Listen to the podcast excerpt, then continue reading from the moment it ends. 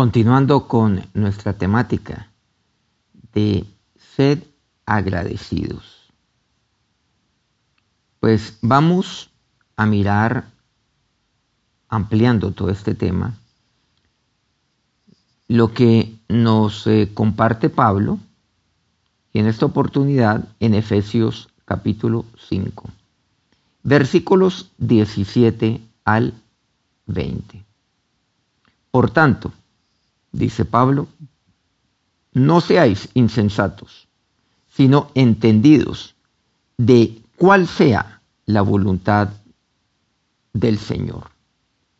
No os embriaguéis con vino, en lo cual hay disolución, antes bien sed llenos del Espíritu Santo, hablando entre vosotros con salmos, con himnos y cánticos espirituales, cantando y alabando al Señor en vuestros corazones dando siempre gracias por todo al Dios y Padre en el nombre de nuestro Señor Jesucristo. La semana pasada, o mejor en nuestra píldora anterior, pues eh, habíamos visto tres puntos. ¿Cuál es la voluntad de nuestro Padre Dios para con nosotros como sus hijos? Primero, que estemos siempre gozosos, que siempre estemos felices. Su voluntad es que, en segundo lugar, que siempre tengamos una comunicación permanente, fluida con Él, o sea, que oremos sin cesar. Y tercero, que siempre estemos agradecidos con nuestro papá, Dios, en todo momento, circunstancia y lugar. Pero aquí tenemos que seguir ampliando todo este punto, que es tan vital para nuestra vida. Y no solamente nuestra vida espiritual, sino nuestra vida integral, para nuestro espíritu, para nuestra alma y nuestro cuerpo. Miren cómo comienza el versículo 17. Dice, no seáis insensatos. Es insensatez no entender cuál es la voluntad de Dios. Por eso dice, sino entendidos de cuál sea la voluntad del Señor. Cuando una persona es necia, cuando una persona es insensata, no entiende. No quiere entender cuál es la voluntad de Dios. Pero cuál es la voluntad de Dios con respecto a su vida. Muchas veces hablamos acerca de cuál es la voluntad de Dios para con eh, el mundo. ¿Cuál es la voluntad de Dios para con eh, mi ciudad? Para con mi sociedad. No, comencemos con nosotros mismos. Empecemos con nosotros. Por eso habíamos aquí resumido lo que compartimos anteriormente. La voluntad de Dios para mí, ¿cuál es? Que, que yo esté siempre feliz que yo siempre tenga una comunicación fluida con Él y que siempre está agradecido con Dios. Esa es su voluntad. Si tan solo yo hiciera esos tres puntos, si tan solo ellas, e, e, estas, estos tres puntos fueran el permanente en mi vida, ¿cómo sería yo? ¿Qué tal esa vida tan maravillosa? Yo estaría experimentando. Pero aquí me añade algo muy importante, la palabra de Dios. Es necio, es insensato. ¿Cuál es la voluntad de Dios para mí? ¿Y cuál es su voluntad?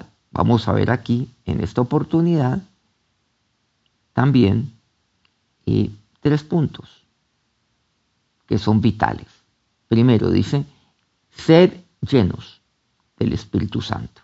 Es el versículo 18 de Efesios 5. El ser llenos del Espíritu Santo. ¿Qué es esto? El saciarme de lo que Él tiene para mí. El saciarme de su preciosa herencia, de su regalo para mí. El Espíritu Santo es el tesoro que Dios tiene para mí. Por eso nuestro Señor Jesucristo nos expresaba, es necesario que yo me vaya, ¿Y por qué era necesario?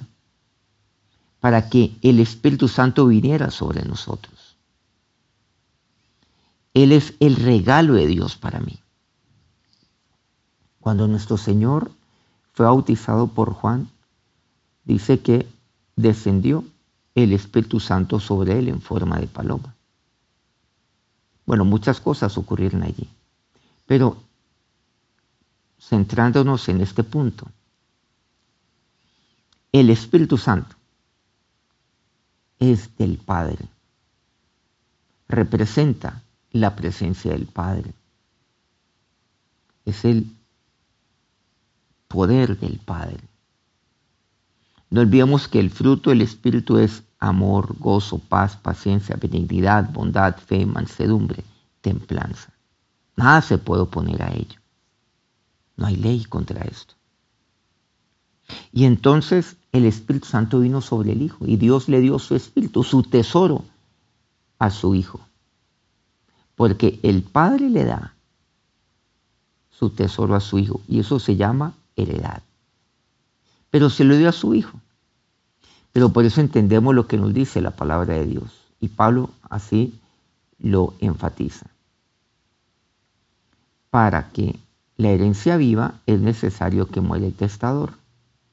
O sea, yo soy el testador. He dejado una herencia, pero ¿para qué esa herencia? Seguramente expresada a través de mi, de mi voluntad en un papel. Para que ese papel viva es necesario que yo me muera. Si yo no muero, el testamento no vive. Precisamente el testamento es aquella herencia que Dios tiene para mí.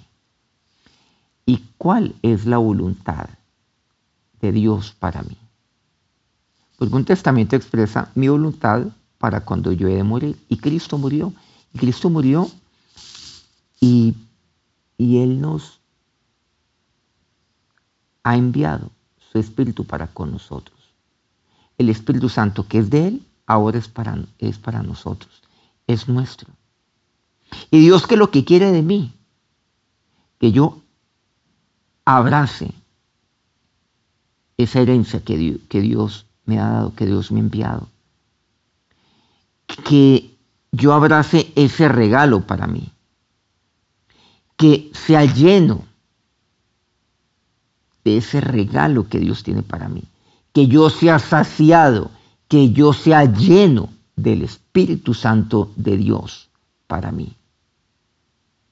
Y muchas veces la llenura del Espíritu Santo se malinterpreta. Claro, yo no puedo saciarme con algo diferente que el Espíritu Santo. A mí el vino no me sacia. El vino no me llena. Mire lo que aquí me dice. No os embriaguéis con vino en lo cual hay disolución. Antes bien sed llenos del Espíritu Santo. Porque luego todo eso se disuelve. Porque luego eso me puede marear, causar un dolor de cabeza. Luego, como dice, mi posterior estado será peor que el primero. Pero cuando yo estoy lleno, cuando yo soy lleno del Espíritu Santo, pues de nada más tengo necesidad, de nadie más.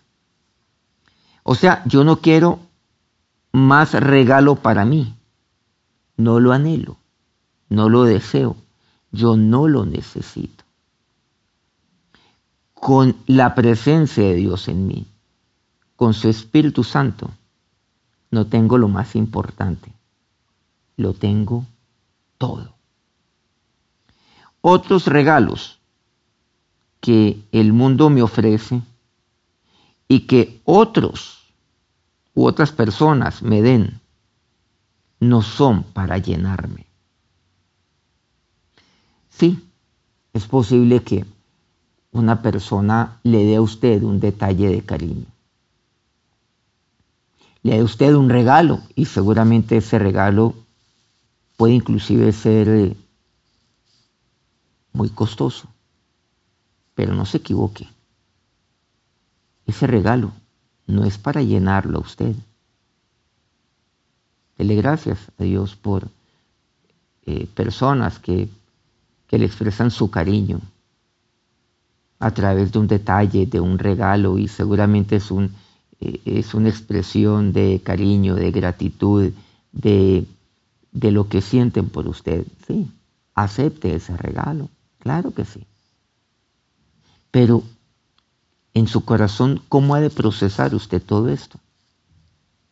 Ese, ese regalo no es para saciarlo. Y muchas veces y se piensa todo lo contrario. Miren que muchas personas aquí en el mundo tratan de saciarse por medio de, bienes,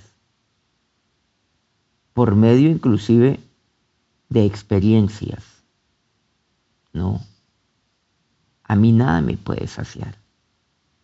Solo Dios por medio de su Espíritu. Nada me puede llenar. Por eso dice, sed llenos del Espíritu Santo. ¿Qué quiere decir esto? Esto es muy profundo. Que con Él nada más necesito. Nada más me llena. Con Él mi copa está rebosando. Quiere decir que ya está hasta arriba, hasta el tope. Ya nada más hay que echarle. Nada más hay que vertir en esa copa. Y todo lo que usted reciba, esos detalles de cariño, de amor o de reconocimiento, bienvenido sea. Sí, acéptelos, pero no para llenarse de ellos pero no para saciarse de ellos. Acéptelos con una sonrisa. Sí. Dígale gracias. Dios te bendiga. Hágalo. Es importante para la persona que se lo da a usted. Pero también es un acto eh, de usted corresponderle ese gesto de cariño por medio de la gratitud. Y dile gracias a Dios. Pero el que lo llena es el Espíritu Santo de Dios. Por eso dice, sed llenos del Espíritu Santo. Es insensatez, es necesidad no entender cuál es la voluntad de Dios. Y la voluntad de Dios, para usted, ¿cuál es? Que usted sea lleno del Espíritu Santo cuando usted como padre, estoy seguro, nuevamente que aquí hay muchos padres, muchas madres, eh, tiene un niño, tiene una niña. ¿Usted qué le dice a ese niño? Le dice, hasta se lo dice con voz firme, no le reciba nada a nadie. No le reciba regalos a nadie. ¿Y por qué lo hace? Bueno, hay muchas razones. Una de ellas, pues, la fundamental, para protegerlo. Para protegerlo. Hay, lamentablemente, eh, hombre, hay personas, hay, adultos que, que le dan detallitos a los niños buscando intereses pervertidos. es peligroso. ¿Por qué? Porque un niño recibe un regalo. ¿Y qué dice? Gracias. Y se lo recibe a la persona. Recibe un dulcecito, un bombón, recibe un muñequito de peluche que le gusta a la niña. ¡Qué peligro! O sea, el único que te puede dar soy yo soy tu papá, es tu mamá, nadie más. Luego ese niño, esa niña va creciendo. Y entonces eh, la niña llega a la casa con, eh, eh, digamos, unos aretes, que no se los dio usted con papá ni con mamá. ¿Usted qué le pregunta? ¿Usted qué le dice? ¿Qué es eso? Una de tres mami. ¿Quién se los dio? Claro, usted, usted se lo dice con voz firme y levanta la voz. ¿Quién se los dio? No, me los dio tal persona. Pues usted le dice, bueno, ¿y por qué se los dio? ¿Mm? No sé, porque él quería dármelos, porque él, bueno, pues se los devuelve. Muchos padres dicen eso. Eh, por protegerlos. Y así. ¿Qué es lo que encontramos nosotros aquí? Ese es nuestro Padre también. ¿Cuál es la voluntad de Dios? Que usted se sacie con ese regalo, con ese tesoro de Dios para usted. Que usted se sacie con lo que Él le da a usted. Nadie más tiene por qué darle para saciarlo. Nuevamente, reciba. ¿sí? Ya usted como persona, como adulto, como adulta, recíbalo. Y si usted es un niño o todavía muy joven, pues consúltelo primero con su papá. Bueno, usted como niño, seguramente en una fiesta de niño recibe regalos, los jóvenes también, pero, pero cualquier cosa que usted reciba, siempre dígales, dígaselo a su papá, dígaselo a su mamá por protección, por cierto. Pero, ¿cuál es el fondo de este punto? Que lo que yo reciba, lo que otros me ofrezcan, que no sea para llenarme, que no sea para saciarme, porque para eso yo tengo a mi Padre que lo hace, por medio de su Espíritu Santo. En segundo lugar, Mire lo que aquí me expresa. Hablando entre vosotros con salmos. ¿Qué es lo que un papá quiere de sus hijos? Que entre sus hijos, o sea, entre los hermanos, haya comunicación.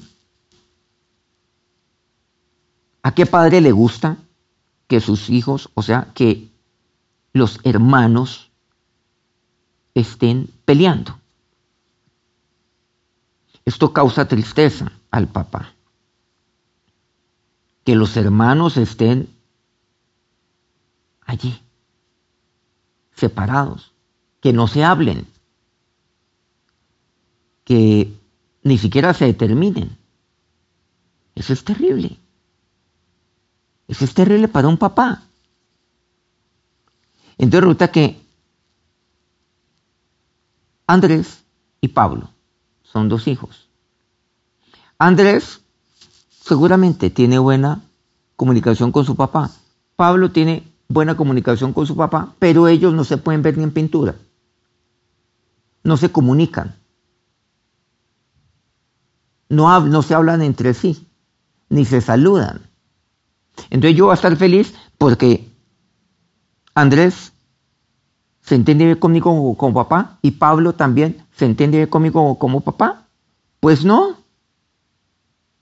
Igualmente, nuestro Padre Celestial, ¿ustedes creen que es suficiente con que yo entonces todos los días, por la mañana, en este llamado tiempo devocional que yo tenga con Dios, me levante todos los días temprano, pero, pero que yo no tenga comunicación con eh, mis hermanos, que esté peleado con ellos, que ni los salude, que ni los pueda ver. ¿Saben lo que aquí dice la palabra de Dios? Que hablemos entre nosotros. Es la voluntad de Dios. Es insensatez no entender que esto es lo que el Padre quiere. ¿No les parece necio? Claro que sí, claro que sí lo es. A usted como padre. ¿A usted le gusta eso? ¿Le gustaría eso? No, eso lo entristece a usted. Y profundamente le duele.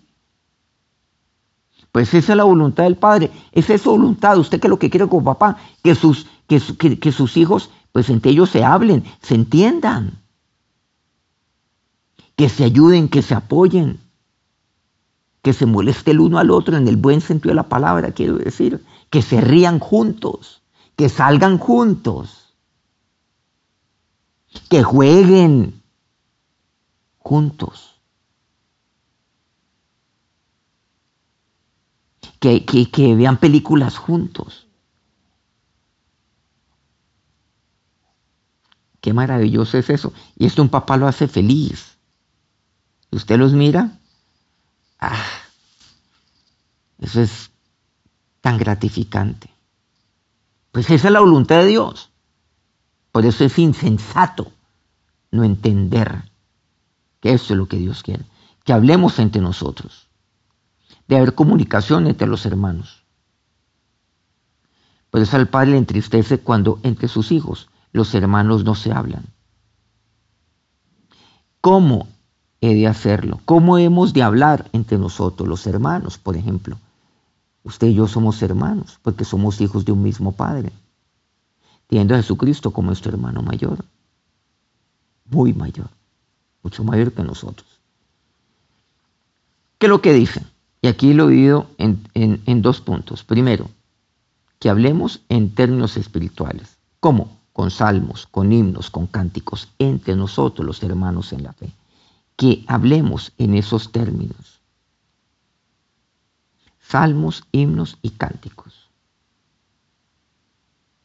Que así nos relacionemos entre nosotros, que hablemos nosotros de esta manera, pero no chismoseando de la gente, pero no escarneciendo de nuestros hermanos, pero no hablando mal, pero no hablando en términos soeces, con vulgaridades, pero no hablando temas que, que no edifican, no con salmos, con himnos, con cánticos. Entonces, así hemos de hablar, en primer lugar, en términos espirituales.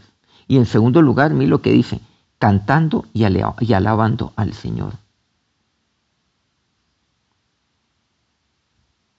Cantando, dice, y alabando al Señor. Así es como tenemos que hablar entre nosotros. Por eso hablando entre vosotros. De esta manera. Con salmos, con himnos, con cánticos espirituales, cantando, alabando al Señor en nuestros corazones. Que sea algo de corazón que lo hagamos. ¿Y cómo hemos de hacerlo? De acuerdo al pasaje que hemos visto aquí cómo hemos de cantar y alabar al Señor.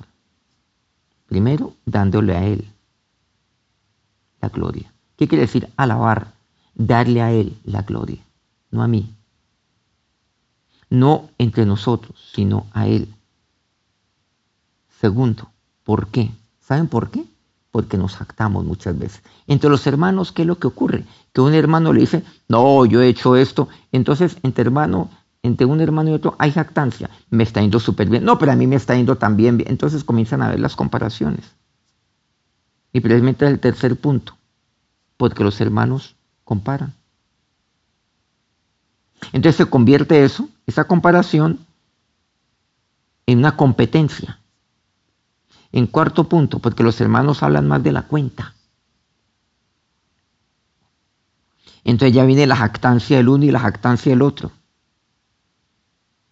En quinto lugar, porque en muchas ocasiones los hermanos se envidian. Muy claro el caso, por ejemplo, de José en la Biblia, con respecto a sus hermanos. Entonces comienzan las envidias. No olvidemos, comienzan las comparaciones, comienza la, la jactancia uno al otro, comienza la, boca, la bocota del uno, la bocota del otro, entonces se comparan entre ellos, comparan luego a sus hijos, aquí y allá. Terrible. Y saben, por eso es que me dice cantando y alabando al Señor. ¿Qué quiere decir esto? No, que entre nosotros es alabando al Señor. No se alabe a sí mismo. Por eso es que me dice aquí la palabra de Dios. Mire lo sabio que es la palabra de Dios. Que hablemos entre nosotros. Claro. Los hermanos. Primero, en términos espirituales, con salmos, con himnos, con cánticos. Y en segundo lugar, cantando y alabando al Señor. Pero que sea allí, de corazón, que lo hagamos. Alabando, dándole a Él su, la gloria. Que sea el centro de nuestra conversación como, como hermanos espirituales que somos. Que Él lo sea. Y no solamente el centro de nuestra conversación, sino que podemos hablar de nosotros mismos. Sí, claro que sí. Pero alabándole a Él. Alabándole a Él. No jactándome. No olvidemos que el alabar a Él es aquello lo cual me mantiene humilde. ¿Qué quiere decir? Que hablemos entre nosotros con humildad. Así es como hemos de hacerlo, humildemente. No olvidemos que el mejor hablador es el escuchador, el que escucha. Oiga a sus hermanos. Óigalos. Ah, qué bueno. Gracias a Dios, ¿sí? Y cuando le pregunto a usted cómo, ¿y a ti cómo te ha ido? Pues gracias a Dios bien. Cuénteles, o sea, cuénteles testimonios. Eso es cantar y alabar al Señor. Eso significa que lo haga en términos espirituales, con salmos, con himnos, con cánticos. Entonces no olvidemos, ¿cuál es la voluntad del Señor? Es insensatez no entender cuál es la voluntad de Él. Primero, el ser lleno del Espíritu Santo. Segundo, que hablemos entre nosotros, tal como aquí lo hemos expresado, bueno, como la Biblia así me lo ha dicho. Y tercero, mire lo que aquí me concluye este pasaje, dando siempre gracias a Dios por todo, al Dios y Padre, en el nombre de nuestro Señor Jesucristo. Volvemos a la gratitud. Mira lo que aquí me dice, tres puntos importantes. Ser lleno del Espíritu Santo, que hablemos entre nosotros y que le demos gracias a Dios por todo. No olvidemos, la píldora pasada vimos que hemos de darle gracias a Dios en todo, en todo momento, en toda circunstancia, en todo lugar. Ahora démosle gracias a Dios por todo. Por eso este punto va muy concatenado con el segundo, que hablemos entre nosotros, cantando y alabando al Señor. Así de hacerlo, claro, con salmos, himnos y cánticos. Pero dentro de mi conversación, siempre dándole gracias a Dios por todo.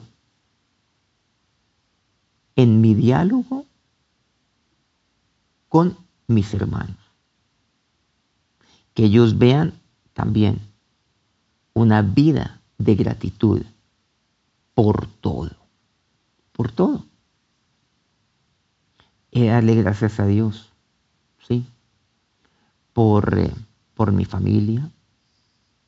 He darle gracias a Dios por mi trabajo. He darle gracias a Dios por el pan que tengo todos los días aquí en mi mesa, por el vestido, por el techo. Darle gracias a Dios porque eh, me salió un negocio, porque conseguí un nuevo cliente. Darle gracias a Dios porque me levanté hoy muy bien, con energía. Dale gracias a Dios porque Él me ha dado salud. Dale gracias a Dios porque me sanó, habiendo estado enfermo.